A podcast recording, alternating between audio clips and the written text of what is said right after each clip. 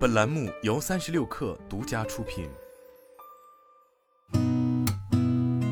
八点一刻，听互联网圈的新鲜事儿。今天是二零二三年一月三号，星期二。新年好，我是金盛。携程发布二零二三元旦假期总结报告，报告显示，本次元旦假期近六成的用户选择跨省游。元旦跨境机票预订量同比增长百分之一百四十五，春运跨境游机票预订量同比增长超过百分之二百六十。北京、上海、成都、广州、深圳、杭州、重庆、南京、西安、武汉是元旦出游热度最高城市 TOP 十。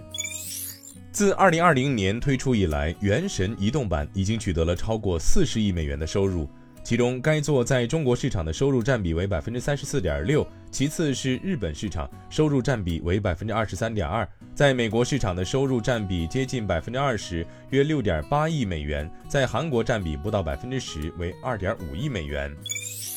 网易云音乐与相信音乐达成战略合作，双方将在音乐版权、艺人宣推等领域展开深层次的合作。目前，网易云音乐已获得相信音乐旗下全量音乐版权授权，包括李宗盛、五月天、刘若英、苏慧伦、叮当、佳佳、百安等众多知名艺人作品。据悉，此次合作后，网易云音乐将上线相信旗下全量五月天等艺人版权，用户可在网易云音乐三个月内限时畅听相信音乐全部歌曲。二零二二年十二月三十一号，塔利姆油田全年油气产量当量达到三千三百一十万吨，历史新高，同比净增一百二十八万吨，其中生产石油液体七百三十六万吨，天然气三百二十三亿立方米，油气产量当量连续六年超百万吨增长。Nreal 在苏州举办了第十万台 Nreal Air AR 眼镜下线仪式，标志着全球首个消费级 AR 眼镜突破十万台量产。作为消费电子产业链核心供应商，领益制造独家承接了 Nreal Air AR 眼镜的整机组装、注塑结构件和声学件制造。